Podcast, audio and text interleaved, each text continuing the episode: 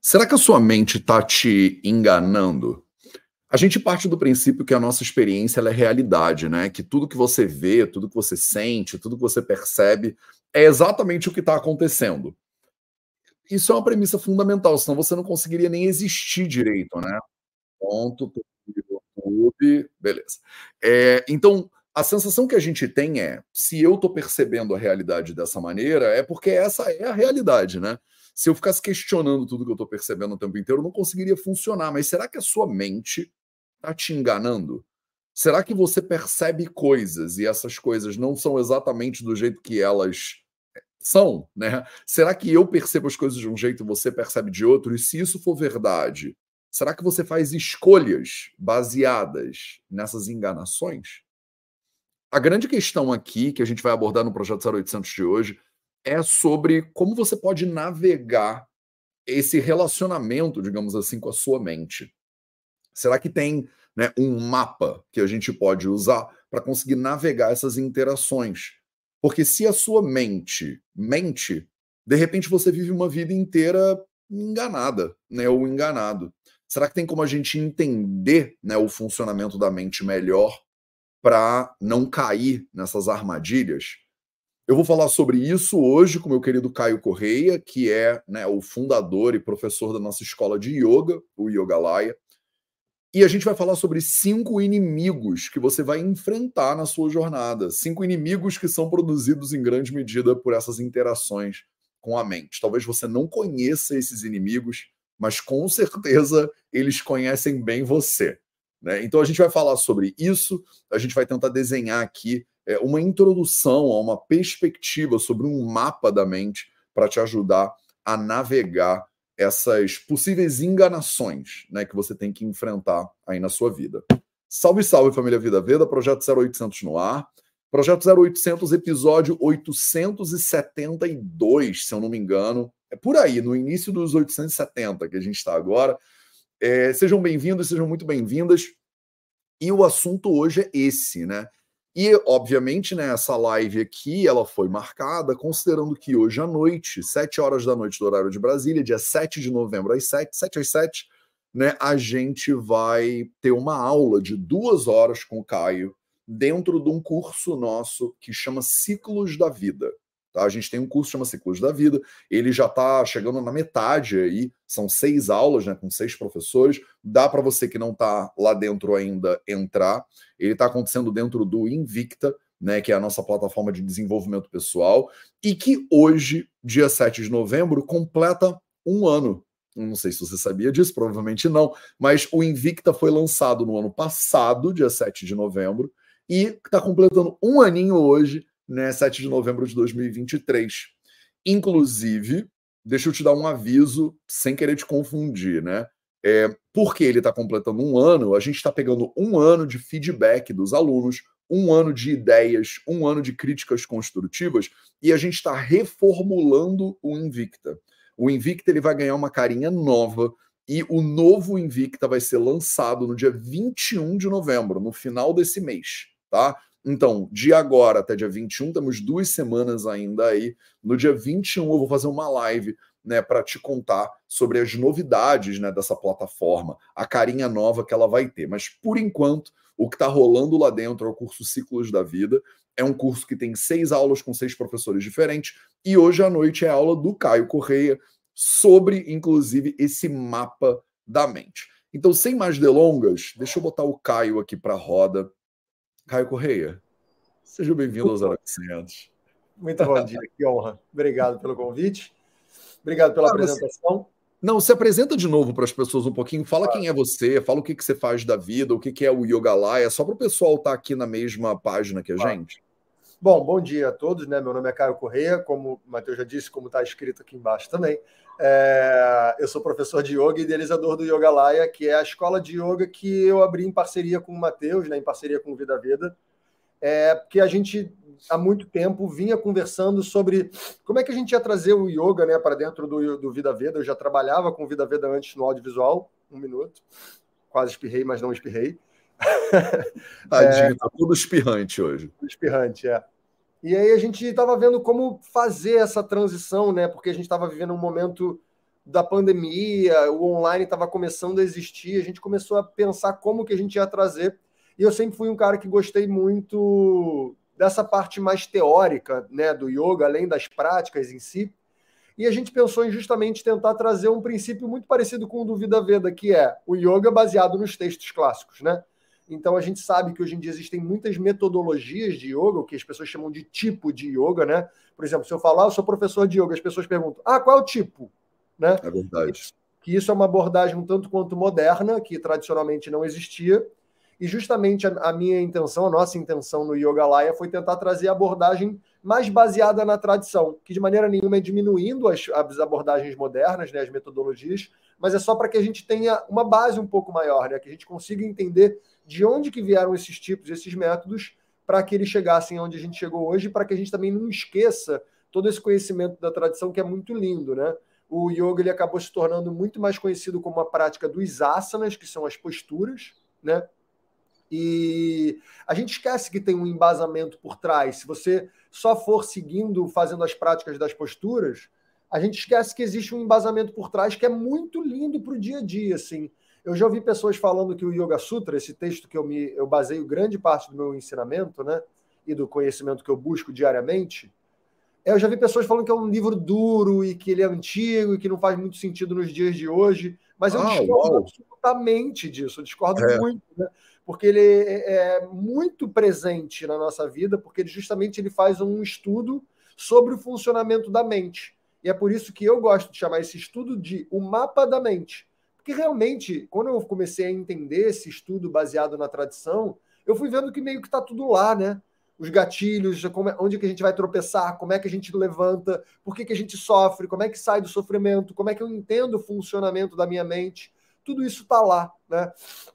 Inclusive, recentemente eu estava lendo, eu estou lendo um livro do Paulo Freire, né, que é Pedagogia do Oprimido, e lá ele estava dizendo que não existe revolução sem a teoria por trás da, do ativismo. Então ele fala, não, existe, não adianta só a teorização e também não adianta só o ativismo.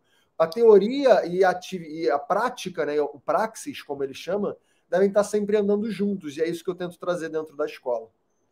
É, sem dúvida nenhuma, você tem um movimento de rebeldia, digamos assim, que só xinga e quebra coisas e tal, sem um embasamento de tá bom, e aí?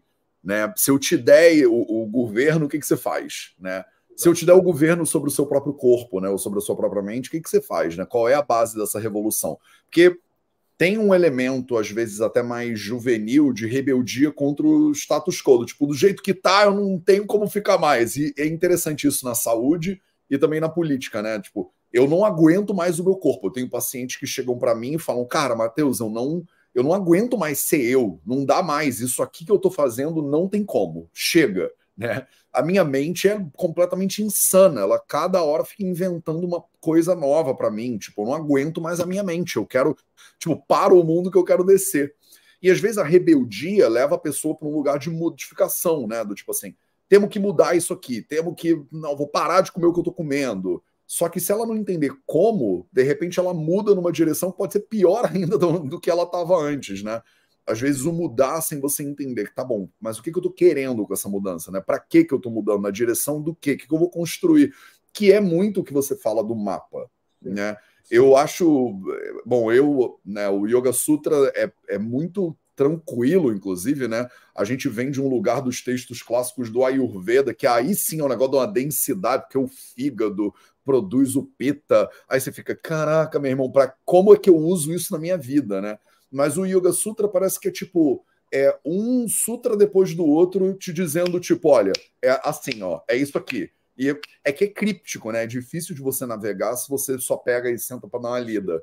Mas Exato. se você tem um acompanhamento, se tem alguém ali meio que te orientando, né? Se tem um GPS, é, eu acho que é a diferença mesmo de antigamente, que eu ia para um lugar e eu tinha que ficar parando na rua para perguntar. Tô indo para São Paulo, aí o frentista fala: pega ali reto, vira à direita, aí tu vira na direita errada, aí tu para de novo e fala, pô, me falaram que era para virar na direita. Esse cara tava louco, não era direita, era esquerda. Aí você fala, putz, grilo, tá bom, volta, faz tudo de novo esquerda. Então a gente demorava muito mais do que precisava. E aí vieram os GPS. E antigamente a gente tinha aquele GPSzão troncudo que você botava no carro e aquilo já era a solução da lavoura, assim.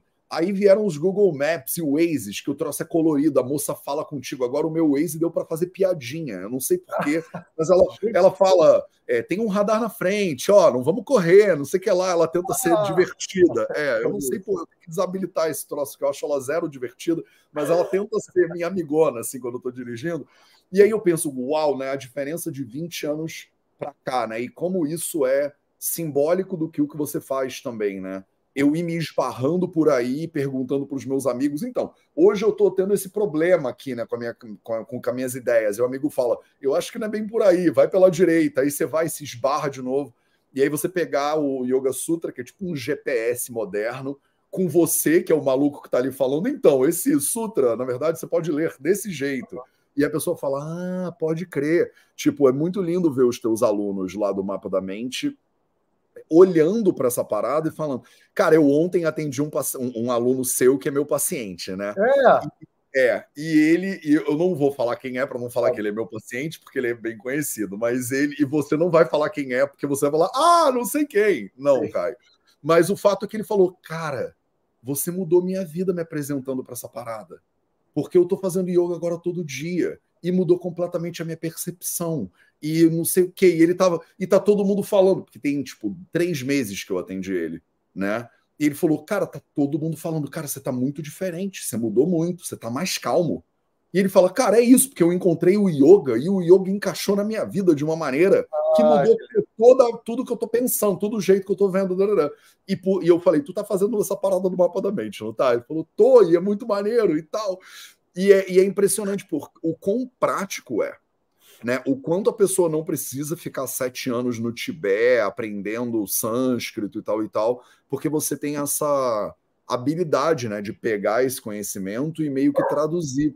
E eu acho que porque você também é um cara jovem e tem referências modernas e trabalhou muito tempo com música, você não pega, não, não dá aquele perfil do velhinho do alto da montanha, né? Falando em, sabe, tipo, mestre dos magos, né? Que você fala, ah, olhe para a parede, você verá. Aí a pessoa eu fala, teria mais credibilidade se eu tivesse mais barba branca, mas tudo bem.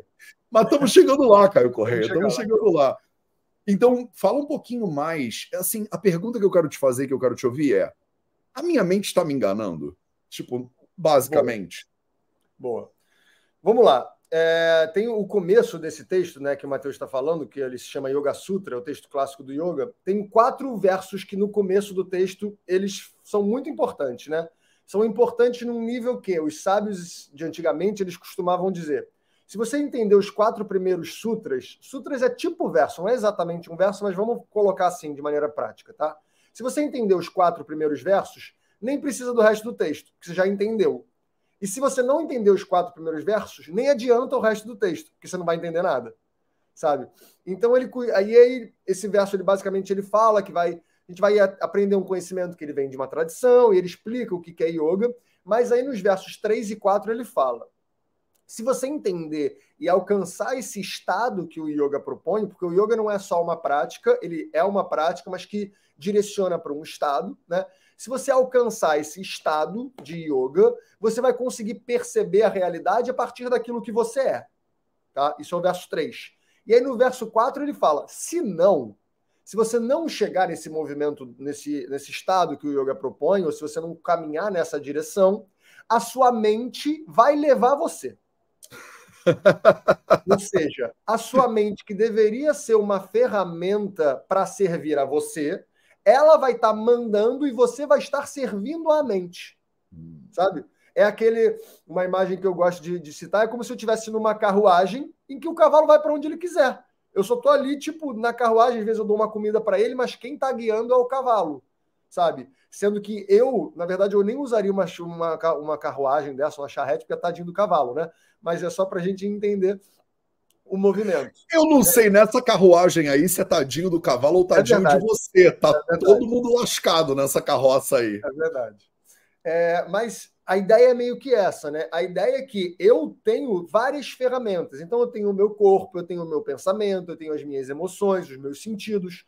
Tudo isso para me servir, servir aquilo que eu sou em essência, para que a partir desse, desse serviço que essas ferramentas me trazem, eu consiga interagir com o presente. Só que o que acaba acontecendo no dia a dia é a minha mente, por já ter alguns caminhos que eu acabei trilhando lá atrás, ela tem caminhos meio automáticos. E ela tende a ir pelo caminho que ela já conhece. Isso faz com que eu esteja no passado e não no presente. Então eu estou tentando olhar para o presente com uma lente do passado.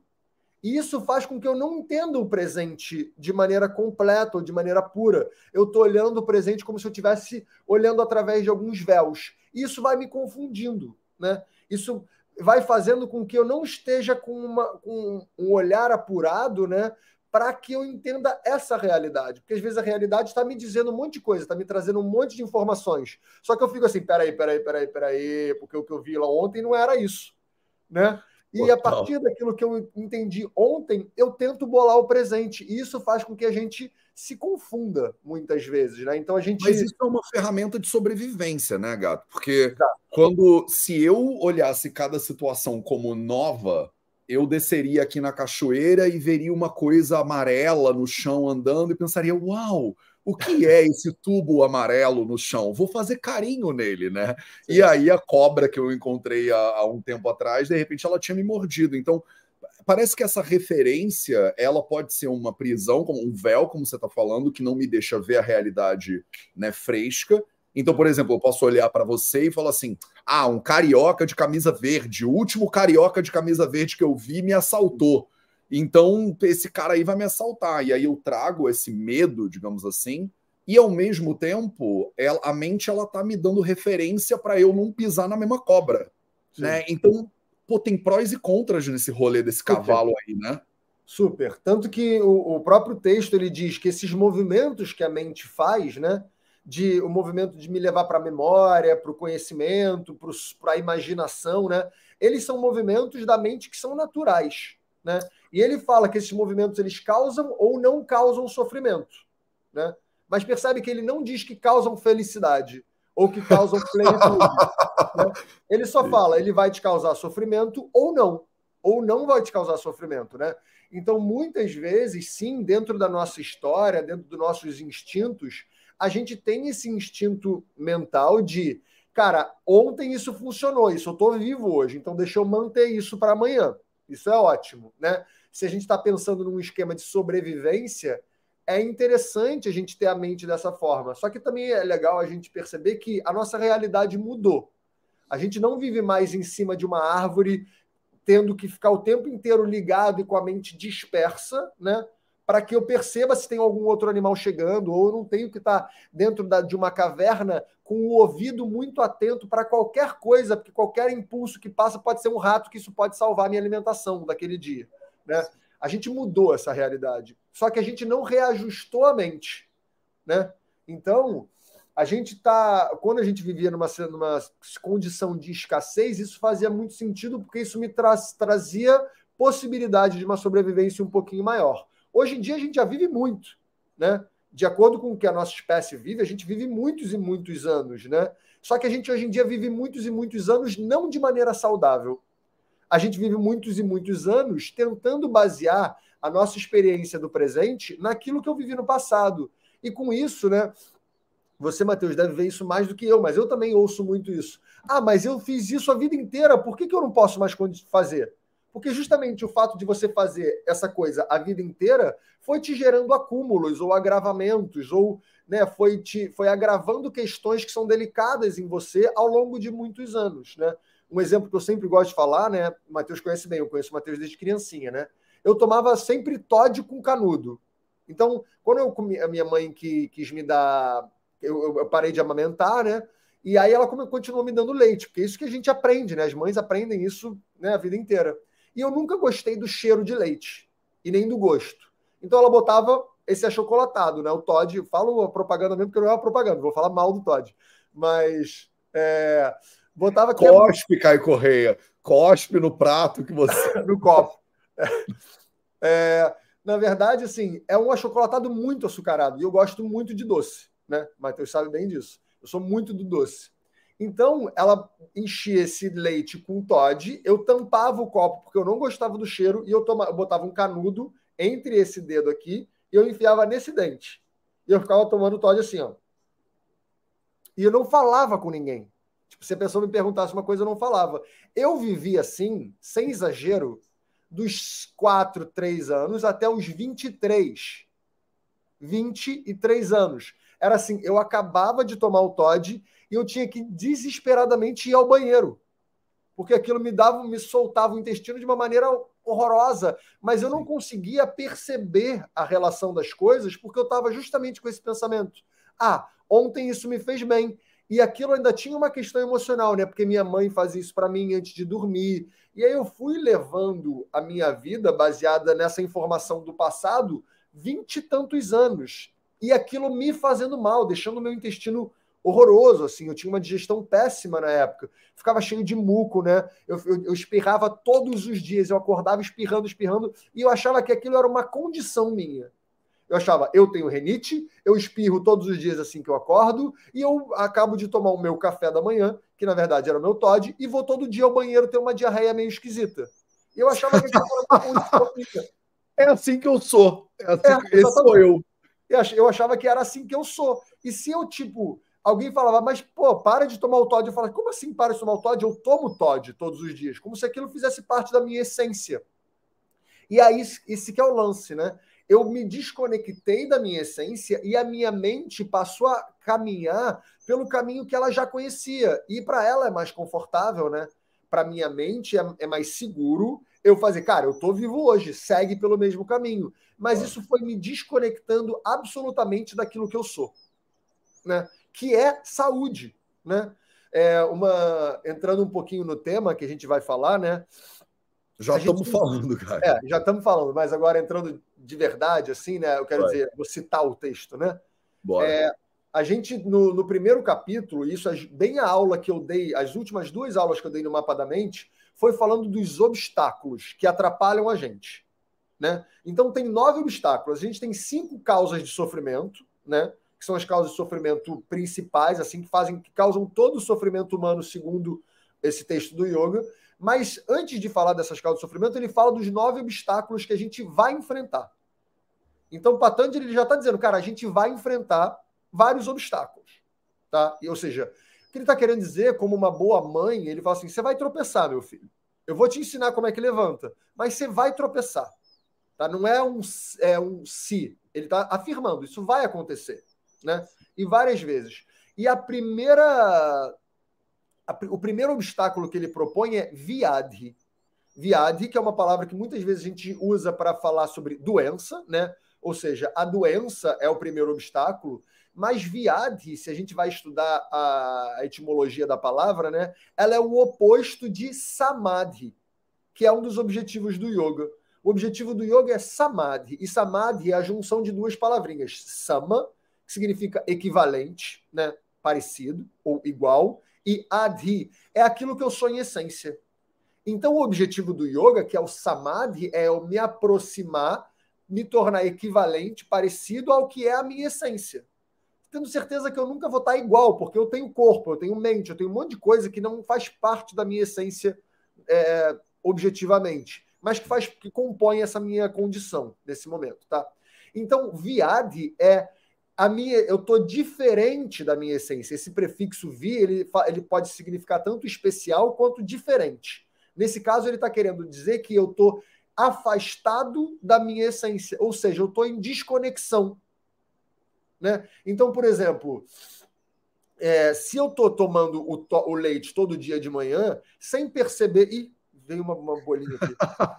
eu já desabilitei essa parada faz tempo. Oh, foi mal, eu não, não fiz ainda. É, mas se eu estou nesse movimento que eu estou tomando leite sem perceber que esse leite me faz bem, quer dizer que eu estou desconectado da minha essência. Porque se eu tivesse conectado da minha essência, eu ia perceber, cara, isso que eu estou fazendo não está me fazendo bem. Deixa eu experimentar, pelo menos. Experimentar outro caminho. Né? Só que muitas vezes, quando eu não estou conectado com isso que é a minha essência, eu vou por caminhos que não me cabem muito. Né? E é muito interessante. Se tiver qualquer outra coisa para falar, Matheus, pode me, me cortar a qualquer momento, tá? tá Mas, por exemplo, é, de acordo com essa, esses antaraias, né, esses obstáculos que Patanjali propõe no Sutra 30 do, do primeiro capítulo, o segundo deles, que é como se fosse um ciclo, é uma, um caminhar, né? Primeiro eu estou desconectado, e a segunda coisa que ele fala é stiana. Stiana é, um, é como se fosse um desânimo, uma falta de tesão pela vida, sabe? Uma falta de animação. A depressão entra aí, mas a depressão já é um nível patológico de Stiana, né? E a gente pode pensar, cara, a partir do momento que eu começo a ficar desconectado, as coisas não funcionam muito bem, eu estou me sentindo meio mal, eu vou ficando com menos vontade de fazer as coisas, né? Eu vou perdendo esse, esse tesão, vou perdendo essa animação, essa disposição, esse vigor da vida, né? E aí depois de Stiana ele fala de Samshaya, e Samshaya é a dúvida.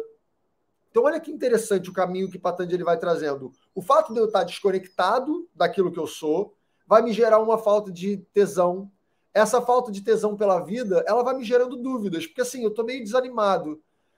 Ah, eu tenho que trabalhar hoje, eu não sei se eu como, eu não sei se eu não como. Será que eu como pão? Será que eu como uma fruta? Ou será que eu chuto balde, só tomo um café preto mesmo e vou para o trabalho? Percebe que essas dúvidas elas vêm porque, por causa daquela desconexão. Porque se eu tivesse conectado mesmo, eu ia perceber, cara, porque não é sobre o que, que eu quero, é sobre o que, que eu preciso. Né? Então é muito mais um lugar de reconhecimento do que um lugar de escolha. A escolha é um lugar delicado para a gente viver, né? A dúvida é um lugar muito delicado de viver. E a dúvida ela só existe porque a gente está preso numa camada que é mais intelectual, né? A gente, de acordo com um estudo da mente proposto por Patanjali, a gente tem seis níveis da mente, né? E um deles é o nível do intelecto, da nossa capacidade cognitiva. Só que, segundo o, esse, esse, tratado do yoga, o que a gente não deve ficar na nossa camada intelectual. Ela é uma ferramenta, mas a gente deve conseguir passar por ela para acessar o que a gente chama de mente-coração que a gente chama de mente tita, né? E que ela é uma mente que eu uso o meu intelecto, mas eu não fico preso nele, né? A dúvida acontece aqui. Se eu, se eu acesso o meu coração, o no coração não tem dúvida. No coração é reconhecimento. Né? Quando eu estou dizendo coração, estou dizendo uma sensação que acontece aqui, não o órgão. Né? Mas a gente tem sensações que acontecem aqui. Normalmente, se você for ver, uma sensação de alegria, de animação, é uma sensação de peito aberto. Uma sensação de angústia, de sofrimento, é uma sensação de peito fechado. São sensações que acontecem aqui, né? E que muitas vezes a gente quer explicar essas sensações.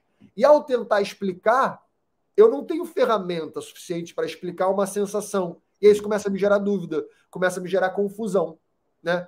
E essa confusão atrapalha muito o nosso movimento, porque justamente faz com que eu fique preso, eu fico concatenando. Cara, mas será que eu faço isso, faço aquilo? Porque eu vi na, na live do Matheus que eu não posso tomar café e que eu sei lá o que, mas eu devia estar comendo três vezes por dia, mas não pode fruta, né? Porque fruta é cru, mas eu tô com uma vontade de comer uma maçã. Será que eu como uma maçã, mas fruta não. E aí você perde completamente a referência, porque você está procurando fora algo que deveria partir de um reconhecimento interno. Então, Mas é que recondicionar, é, é, dentro do que você está falando, o processo de recondicionamento também ele é bastante confuso, né? Muitas vezes, porque eu, eu acho lindo isso que você falou, tipo, quando eu penso, ah, eu estou pensando, né? Cara, eu estou confuso, eu estou tentando entender. Aí a pessoa fala, mas quem está tentando entender? Ah, eu, eu estou tentando entender. Tipo, eu estou pensando aqui, mas eu estou aqui, né? Então é, é muito difícil, né? É, a pessoa falar assim: ah, você tá onde? Ah, eu tô aqui. Né? A pessoa ela sente. Quando ela faz eu, ela fala, eu. O foi, meu irmão? Pô, eu, né? Tipo, eu tô aqui dentro do meu peito, parece, né? E eu acho que essa ideia que a gente fala também no Ayurveda, que chama Hridayam, né? O Hridayam é a essência, Exato. é o que você é. Né, e que ele está aqui, que é, o, é sinônimo da palavra coração, do órgão também, né?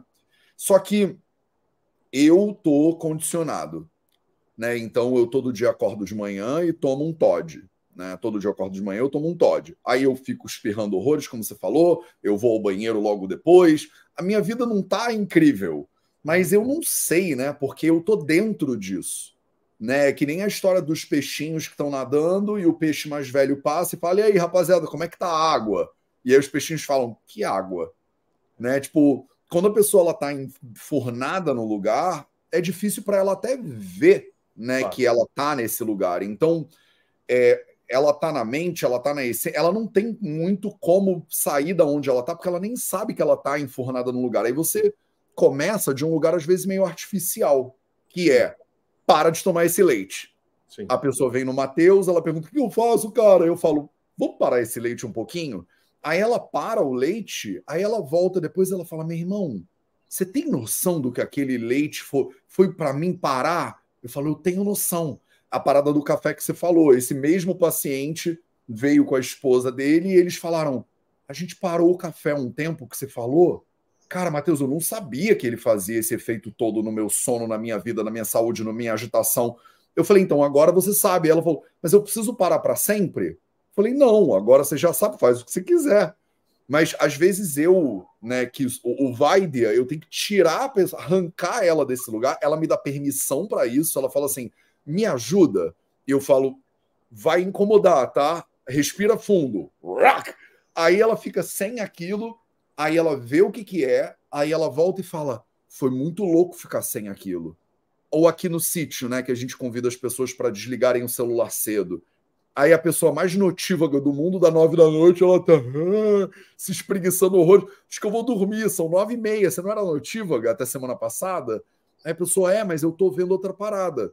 Só que ela volta para casa e agora ela vai escolher se ela dorme cedo, se ela dorme tarde, e ela vai sentir os efeitos disso de outra maneira.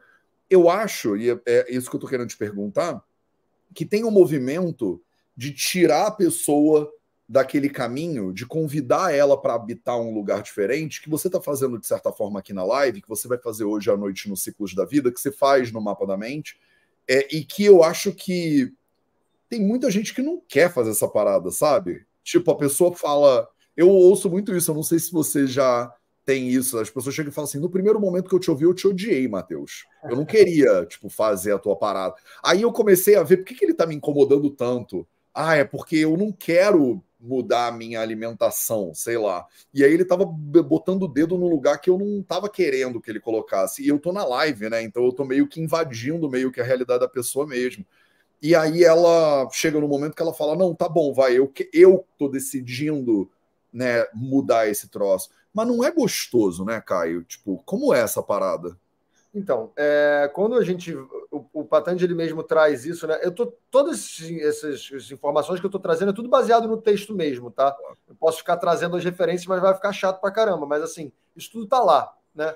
É, ele fala que. Ele, assim que ele explica um pouquinho o que é o yoga, o que são os movimentos da mente, ele fala duas coisas. Ele fala, cara, primeira coisa que ele fala de qualidades que, de características que vão ser parte do processo é vai precisar de esforço. Primeira coisa que ele fala, ele fala Abhyasa Vairagya Bhyamtan Nirodha. Então ele fala, vai precisar de esforço, ou seja, não é fácil. Não é gostosinho. Senão ele ia falar assim, não, tá tranquilo. Só, só relaxa. Só relaxa, só... exatamente. só medita. E não, ele tá falando assim, ó, vai ser esforço, vai, vai, vai demandar um empenho, um esforço que é importante, porque senão você não vai sair desse movimento. Isso ele deixa muito claro no comecinho do livro. Só que o interessante que ele fala é vai precisar de esforço, mas ele não fala que é só esforço. Ele fala vai precisar de esforço e você vai ter que procurar não se apegar às coisas. Tá? Um exemplo que eu gosto sempre de dar, que eu acho que ilustra bem, né, trazer essas imagens, eu acho que ajuda, é como se tivesse um, um bonequinho aqui, né, e que ele quer andar, tá? Então a primeira coisa que a gente faz é dar o primeiro passo, né? E esse primeiro passo, muitas vezes a gente consegue dar. Ah, eu dou o primeiro passo. Mas eu só ando se eu souber tirar o pé de trás e botar na frente. Sabe? Porque muitas vezes a gente fica aqui, a gente está aqui querendo andar, eu dou um passo, aí eu dou outro passo, aí eu dou outro passo. Aí quando eu vou ver, eu tô num espacato gigante lindão, né? Tirando uma onda. Olha aqui o meu espacato. Mas você não saiu do lugar.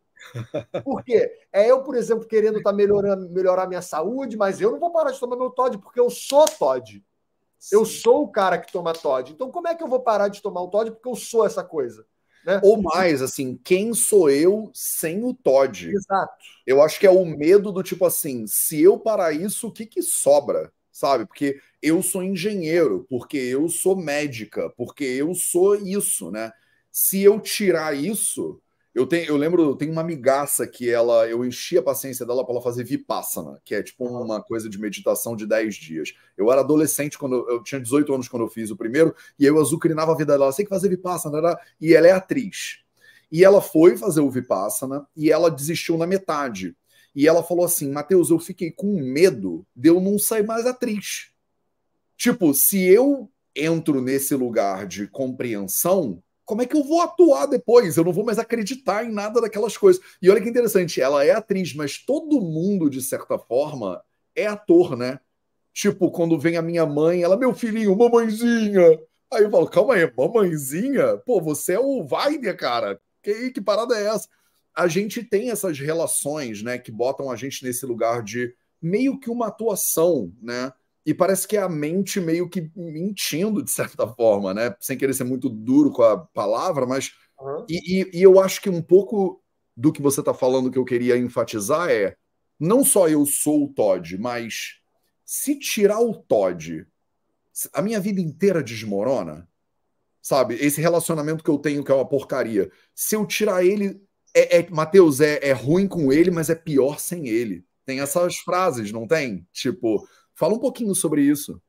Claro, é, isso que o Matheus está falando, isso já entra bastante nas causas de sofrimento, né? Que eu falei que tem cinco. E esse é um papo que é muito interessante de ter, porque mexe com pontos que muitas vezes dentro da nossa cultura são pontos de em que as pessoas têm um estabelecimento, assim, que é justamente essa coisa, não, eu não posso atuar, eu tenho que ser aquilo que eu sou, né? Então eu sou essa pessoa, então não vou ficar fingindo ser outra coisa, porque eu não, né? Eu tenho que ser o que eu sou. E isso é um assunto que sempre quando eu trago é bem delicado, né? Isso a gente está falando de asmita, que é um, um klesha, ou seja, uma causa de sofrimento que a gente pode traduzir como identificação, tá? Uma identificação equivocada. Então, o que eu gosto de trazer é como, sim, a gente só está atuando, como o Matheus disse.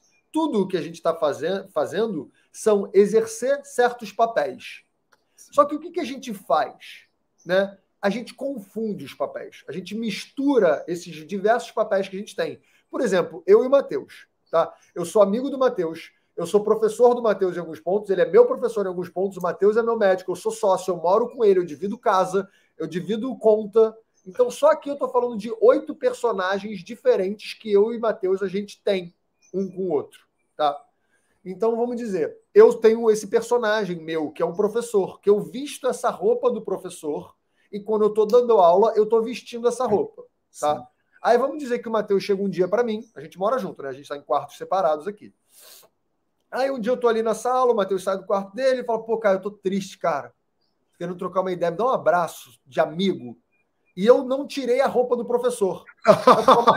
Segundo o Patanjali, no o Sutra número 2. Exatamente, você está apegado, isso é raga, que é apego. E ele vai ficar me olhando e vai falar: Cara, o que você está fazendo? Sacou? Chato pra caraca, Chato pra meu irmão.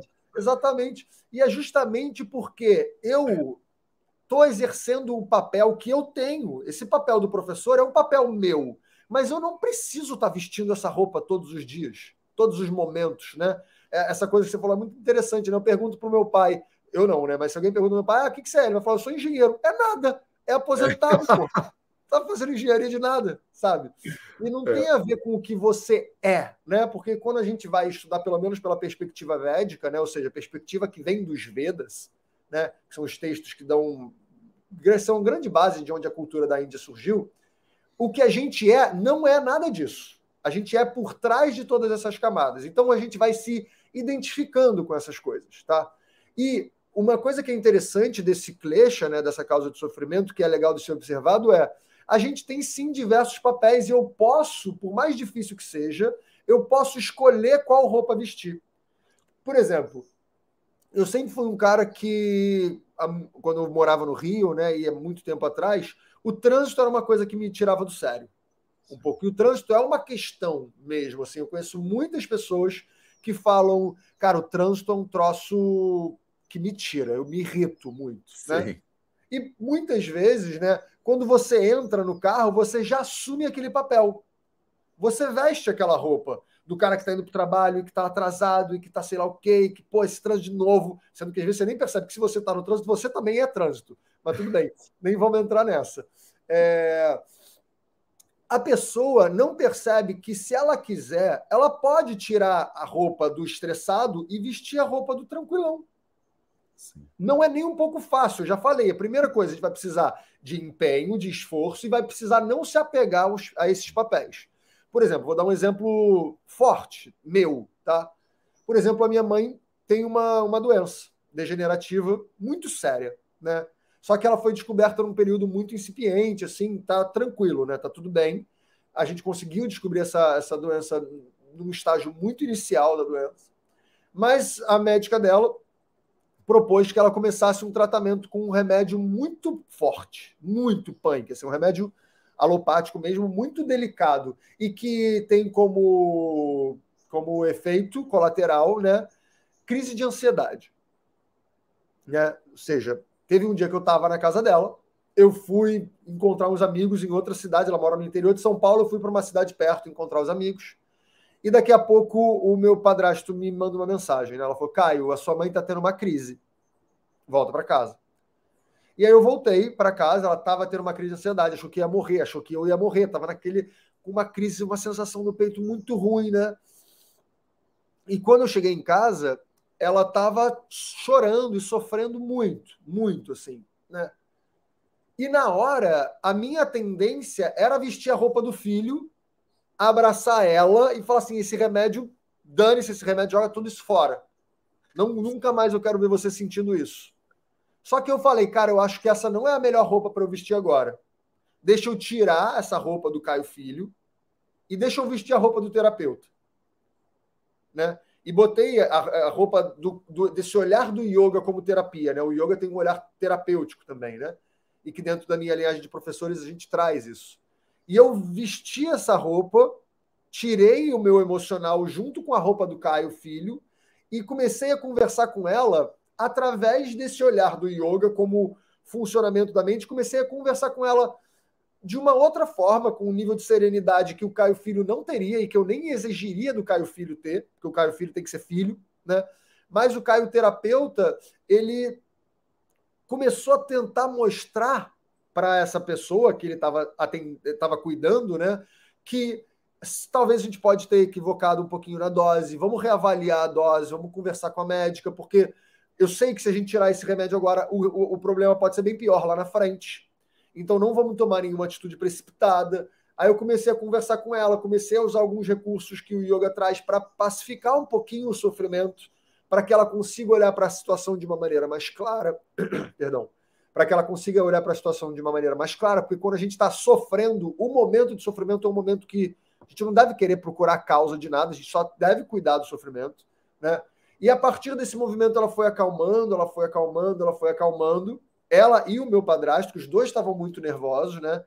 E a partir daí a, ela, a gente conversou, falou: então vamos ligar para a médica, vamos mudar a dose, tal, tal, tal, tal, tal, tal. Depois disso, eu tirei a roupa do terapeuta, vesti a roupa do filho e dei um abraço nela e a gente ficou um tempão abraçado, sabe? E eu poderia muito bem falar, não, porque como assim? Porque eu sou filho. O filho, eu tenho sempre cuidado da minha mãe. Tem aquela coisa, não mexe com a minha mãe, né? Às vezes você está na rua, nada a ver, alguém fala, ah, filho da mãe, xinga minha mãe. E a pessoa fala, ninguém mexe com a minha mãe. Não tem nada a ver com essa pessoa, pô. Né? Às vezes eu visto um personagem que faz com que eu entre em vários, vários apuros, né? Como tipo o nome de filme da Sessão da Tarde, né? Mas você entra em vários problemas porque a gente às vezes está identificado com roupas que a gente não precisa vestir.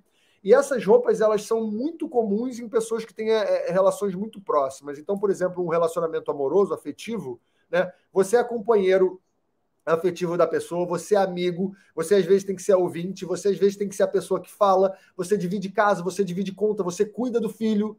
São muitos personagens ao mesmo tempo.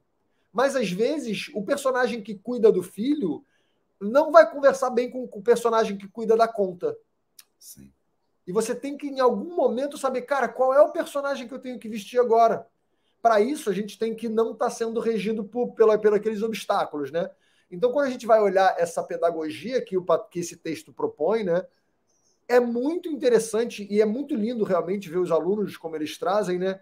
que é um caminho. Várias vezes o, o aluno me pergunta, Caio, beleza, isso aí que você está me falando, eu até entendo, mas como é que eu trago isso para o meu dia a dia? Eu falo, calma, isso está no sutra tal, no capítulo tal, porque vai vir, né? E é legal que quando a gente vai construindo esse conhecimento, quando chega a informação, né? A pessoa fala, pode crer, agora eu já estou até entendendo o que, que vai vir, porque a construção foi acontecendo, né? Então é um texto que ele é muito prático para que justamente a gente vá aprendendo a reavaliar o que, que é esse troço que em português a gente chama de mente.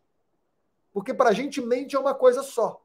E que no yoga a gente destrincha, a gente abre esse leque, dando muitas ferramentas para olhar, cara, isso aqui não é somente, isso aqui é a minha mente tal, atuando com a qualidade tal, com o movimento tal, e que isso vai me gerar um obstáculo tal, e que para eu sair desse obstáculo eu faço isso. E vai te trazendo muitas ferramentas para você colocar em prática no dia a dia. Falei para caceta, então mas eh, continua um pouquinho, porque acho que a gente está indo para a reta final, e vai. hoje à noite, no, na aula do Ciclos da Vida, a gente vai fazer um troço que a gente nunca fez, que é a gente está pegando um curso do Vida Veda, uma aula de um curso do Vida Veda, e juntando com uma aula do curso do Yogalaya, né? Então vai ser um medley, sei lá o que, que vai ser essa parada. É, então a galera dos Ciclos da Vida vai ter uma aula com você, que é a galera do nosso curso, e que se vocês que estão no Instagram, né, ou no YouTube quiserem, no Instagram o link está na bio, e no YouTube o link está na descrição aqui. Se você quiser participar dessa aula dos Ciclos da Vida com o Caio e assistir as que estão gravadas e as próximas que vão vir, é só se inscrever no Invicta, que é o curso onde, né, a plataforma onde vai acontecer essa, aula. Mas isso também vai pegar uma aula do uh, Mapa da Mente, uma de muitas, né? Esse curso leva tipo um ano inteiro é, é, e as pessoas. Vai ser perfeito, porque a galera do Invicta vai conseguir ter aula do Mapa da Mente, a galera do Mapa da Mente vai conseguir ter aula do Invicta, e a gente vai botar essa, essas turmas, porque é tudo primo, né? Na base, assim, tipo, é tudo o yoga, o Ayurveda, é tudo primo, primo irmão. É, e eu queria que você falasse um pouquinho, porque você, a gente mencionou, né? Esses inimigos, digamos assim, que eu chamei, né? Os kleshas, tipo, essas esses obstáculos naturais que a gente encontra. Você já mencionou e polvilhou alguns. Eu queria que você falasse assim, tipo, em cinco minutos, quais eles são, só para as pessoas terem um index, digamos assim, é, e brevemente, tipo, o que, que seria cada um, sem a gente se estender muito, porque a gente não tem tanto tempo. Beleza. Bom, o primeiro obstáculo da mente, o primeiro obstáculo não, o primeiro inimigo da mente, né, que é a primeira causa de sofrimento, que é a causa de todo o sofrimento, segundo o yoga, é justamente essa coisa que o Matheus falou, que quem eu sou. Né? Ou seja, a, a gente chama de avidia, que é como se fosse. Perdão. É como se fosse uma má. É uma... A avidia significa literalmente ignorância, né? Mas é como se fosse uma má compreensão da realidade. Ou seja, eu estou olhando para a realidade, mas eu estou compreendendo ela mal, porque eu estou confundindo o que é eu com o que não é eu. Né? Então a gente fala isso muito, né? O Mateus traz muito isso, eu também gosto de trazer muito dessa forma, né? O eu é tudo aquilo que não tem meu. Então, eu não é o meu corpo, não é o meu pensamento, não são as minhas emoções, né? Isso tudo é meu. O eu está por trás disso tudo. Então, eu não sou o meu pensamento, eu não sou o meu corpo, eu não sou as minhas emoções. Intelectualmente a gente até entende, né? Mas a gente está falando de uma compreensão muito mais profunda disso. Então, o primeiro, a primeira causa de sofrimento e que leva a gente para estados de sofrimento, de desconexão com a realidade, é justamente quando eu não entendo bem o que, que eu sou. Tá? Eu não sei o que, que é a minha essência. Eu sei o que, que são as coisas que eu fui me construindo. Eu sei o que, que são as carapaças que eu fui vestindo, as roupas que eu fui vestindo, as identificações, os nomes que eu fui botando. Mas o que, que eu sou por trás disso? Essa é a causa de todo sofrimento, tá? Segundo o yoga, primeira delas. A segunda que ele traz é justamente essa que a gente acabou de falar, que é quando eu me identifico errado. Eu me identifico com os papéis ou com as coisas. É porque é mais fácil, né? Fala, não, isso aqui é a minha caixinha de fone. Eu, não, eu, eu me identifico com essa caixinha de fone eu estou equivocado, né? E a gente, se eu perco a minha caixinha de fone, eu vou sofrer, né? Mas isso já mostra uma identificação equivocada. Mas com objetos é mais simples de entender. Então, por isso que eu gosto muito de trazer esse segundo klesha como a identificação que a gente tem com os papéis que a gente exerce. Porque muitas vezes eu vejo as pessoas falando, né? Não, porque eu sou assim mesmo. E para o yoga não tem eu sou assim mesmo. O que você é, é, é não é manifesto, né? Ou seja, não é aquilo, não é algo que interage. O que você é é observador, né? No Sutra 3, que eu mencionei lá no começo, né? Ele chama de Drashtuhu, Drashtuhu é aquele que observa, é aquele que só observa, ele não interage, ele não toca, ele não sente, ele só observa, tá? Então, primeiro, eu não consegui entender o que eu sou, segundo, eu me identificar de maneira equivocada com todas essas coisas que eu construí, né? Que não, não quer dizer que eu não vou interagir com elas, eu vou usar elas como ferramentas, mas eu não vou me identificar elas é, ajudando ainda mais essa confusão, tá? O terceiro klesha, a terceira causa de sofrimento é o que a gente chama de raga. Raga é muitas vezes traduzido como apego, Mas o desejo também entra aí. Porque é quando eu quero trazer uma sensação do passado para o presente, hum. sem estar tá conectado com o presente. Então é, a história do Todd é exatamente isso. Eu não estando conectado com o presente, eu pensava, ontem eu gostei de tomar Todd, então hoje eu quero Todd também. Sem saber se hoje eu preciso do Todd ou não, ou se aquele Todd vai me fazer mal. Então isso é tanto apego quanto o desejo, né? O desejo ele é sempre baseado em algo que eu vivi no passado, ou que eu vi no passado. Eu quero um carro novo, porque provavelmente eu já vi carros por aí e eu sei que o meu carro não é o carro novo que saiu na, na, na reportagem. Então ele vai de, uma, de, de eu querer o passado no presente, o que é uma incongruência, né? A diferença do passado para o presente é justamente que mudou, né? E aí o quarto klesha, que é como se fosse uma outra face da mesma moeda do apego, que é a aversão ou a repulsa, né? Ou seja, da mesma forma que o apego e o desejo é o querer repetir no presente algo que me fez bem no passado, a repulsa ou a aversão, que a gente chama de doecha, é quando eu quero não quero sentir no presente algo que me fez mal no passado. E claro que aí tem um instinto de proteção. Não, não, a gente não deve confundir isso com precaução. Precaução é outra coisa e que a gente pode ter. Um exemplo que eu gosto de dar aqui brevemente é: imagina que quando eu era criança, a minha mãe sempre cozinhava uma berinjela ruim só na água, sem tempero, e me dava para eu comer aquele troço meio amargo. Aí eu cresço falando: eu não gosto de berinjela. Aí Sim. eu vou no restaurante aqui, em Paraty, maravilhoso, com um chefe renomado que faz a melhor berinjela de Paraty. Aí eu falo, eu não como berinjela. Porra, não é a mesma berinjela, não é a mesma coisa. Entendeu? Então, quando você fala eu não gosto de berinjela, você não sabe do que está falando em relação a uma coisa que está vigente ali na sua frente, né? O paladar mudou, o momento social muda, a forma como você gosta das coisas, né? E, de novo, não é para você gostar de tudo, não é sobre gostar de tudo, mas é sobre estar tá percebendo o presente de maneira clara. E por último, a última causa de sofrimento é o medo, principalmente o medo da morte, né? A gente chama de abhinivesha. É... Mas o medo da morte também é o que dá origem a todos os medos, né? Por exemplo, eu tenho medo de perder emprego porque eu tenho medo de não ter onde morar, porque eu tenho medo de não ter onde comer, porque eu não tenho medo de morrer, no final das contas, né? Então, o medo ele é também uma dessas causas de sofrimento. Todas elas partiram daquela má compreensão do que eu sou. Porque se eu compreendi direitinho o que eu sou, eu não vou me identificar com as coisas. Ou se eu me identificar, eu vou perceber isso rápido, né?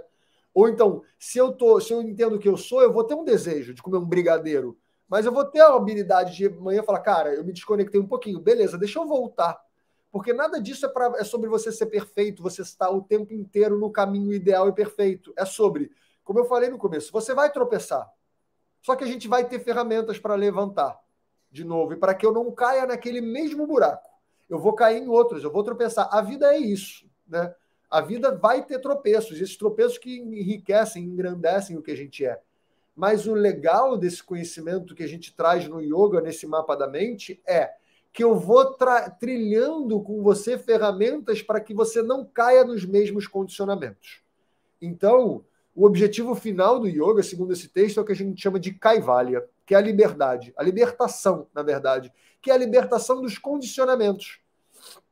Não é liberdade de fazer o que eu bem quero, porque muitas vezes essa liberdade que é mal compreendida, você faz só cagada. Que você está sendo regido pela mente, a mente te pede coisas e você dá o que ela pede. A liberdade não, a libertação não é isso que o yoga propõe. A libertação é eu estar livre desses condicionamentos que a minha mente me impõe. Então, quando a minha mente me trouxer um impulso, um condicionamento, eu vou ter a habilidade de colocar ele na frente e avaliar. Eu quero isso mesmo, isso faz sentido para mim, né? E a partir daí a gente vai trilhando uma vida sempre formando novos condicionamentos, porque os condicionamentos vão acontecer, né? Segundo o yoga. A gente vai se livrar dos condicionamentos. Só que a ideia é o quebro condicionamentos passados para formar novos. Quebro passados e formo novos. Então, Krishnamacharya, né, que é o yoga que deu origem à linhagem de professores que eu sigo, ele falava: yoga é samskara. Samskara é justamente condicionamento, mas é nesse sentido de eu tenho que fazer um condicionamento novo agora. Tenho que sair do antigo e fazer um novo. Para amanhã eu sair do antigo e fazer um novo. Isso de maneira constante. E é isso que a gente tenta trazer nesse estudo.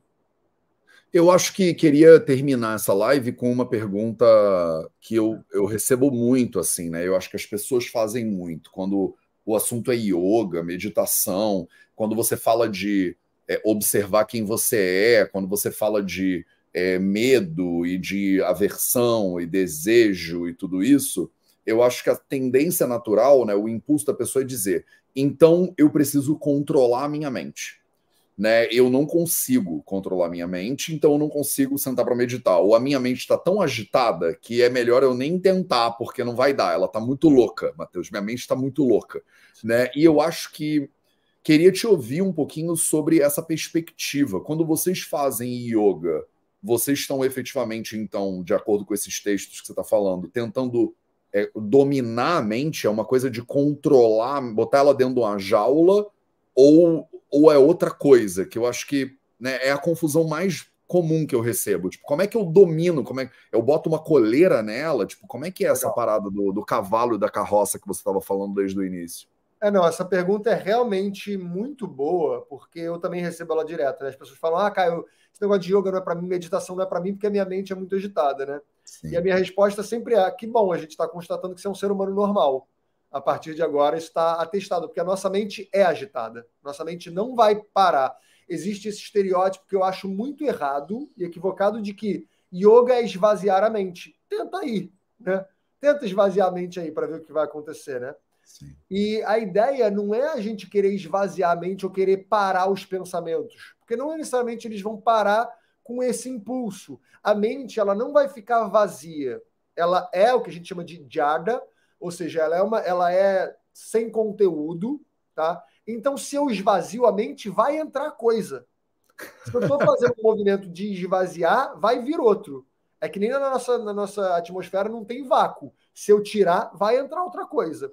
Então, o que a gente propõe no yoga não é controlar a mente, ou menos ainda esvaziar a mente. É eu tentar fazer um esforço contínuo e constante de preencher a mente com o que o presente está me oferecendo. Esse eu acho que é o grande lance. E é claro, tudo bem em certos momentos eu estar tá viajando na maionese, eu estar tá imaginando. Eu, por exemplo, eu gosto de compor música, né? Gosto de compor poesia, gosto de, né? escrever canções. Então, várias vezes eu estou imaginando e saio do presente. Beleza, tá tudo certo. Mas quando a gente está querendo fazer o movimento que o yoga propõe, o movimento é justamente completa tudo o que você é, tanto pensamento quanto corpo, com o que o presente está te mostrando. Porque isso vai te trazer pelo menos uma percepção nova. Vai ser uma ferramenta a mais para você poder escolher o seu próximo passo. Porque as ferramentas que você adquiriu no passado já estão aqui. Só que falta você juntar o aqui com tudo isso em volta. E o que o yoga propõe é tenha momentos de você se completar, completar a mente inteira, né? Se completar com o presente, com o que o presente está te trazendo em termos de sensação física, em termos de percepção do ambiente externo, em termos de percepção das pessoas que estão convivendo com você, para que você tenha uma mais uma informação que é a informação mais importante, que é como eu uso tudo isso que eu já tenho agora. Para isso eu tenho que ter, eu tenho que conseguir vivenciar um pouquinho do agora. E é isso que a gente chama de presença. Então, a meditação no yoga, ela visa preencher a mente do presente. E não necessariamente controlar a mente ou levar você para lugares de, de imaginação, né? E sim se preenche, se preenche daquilo que está acontecendo. Acho que isso é um resumo. Massa, muito bom, muito bom, legal. Bom, é, como é que a gente convida as pessoas? Então, se vocês é, não conhecem o trabalho do Caio ainda, o Yoga Laya é essa escola de yoga sensacional. Ele tem YouTube, Instagram e tal e tal. E tem um curso, tem vários, tem alguns cursos, mas um deles chama o Mapa da Mente. Hoje à noite vai ter uma aula do Mapa da Mente que vai ser conjunta com a aula do nosso curso Ciclos da Vida do Vida Veda. Então é o Ayurveda e Yoga se encontrando, olha que coisa linda. É, e se você quiser fazer parte dessa aula, né, do Ciclos da Vida e do curso Ciclos da Vida, tem um link na descrição desse vídeo aqui no YouTube para você. No Instagram, né, o link está na nossa bio. Tem mais alguma coisa, Caio, que a gente precisa falar para as pessoas antes de terminar? Não, acho que é isso. Eu queria, inclusive, convidar todos vocês que estão aqui na live, né? Se quiserem conhecer um pouquinho mais a minha escola, é só você me mandar uma mensagem pelo Instagram falando: eu estava na live, quero experimentar 30 dias gratuitos. Tá? Então, para todo mundo que está aqui assistindo a live, pode me mandar uma mensagem que eu ofereço 30 dias gratuitos para você experimentar a escola. Então, lá tem tanto as aulas práticas, né, as aulas das posturas, dos asanas, assim como as aulas teóricas também. Então, a aula do mapa da mente está lá e algumas outras aulas que são aulas teóricas sobre yoga e sobre a cultura védica.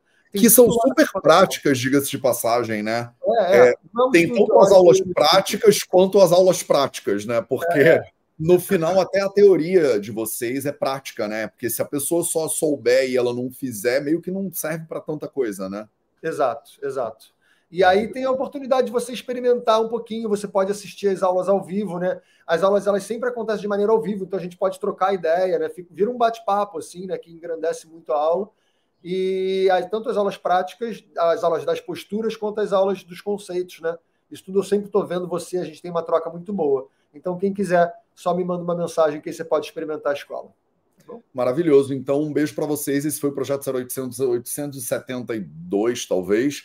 A gente se vê de novo na quinta-feira e hoje à noite, terça-feira, dia 7 de novembro, 7 da noite do horário de Brasília, o Caio vai dar uma aula no nosso curso Ciclos da Vida, tá? Então fica o convite. Vamos que vamos.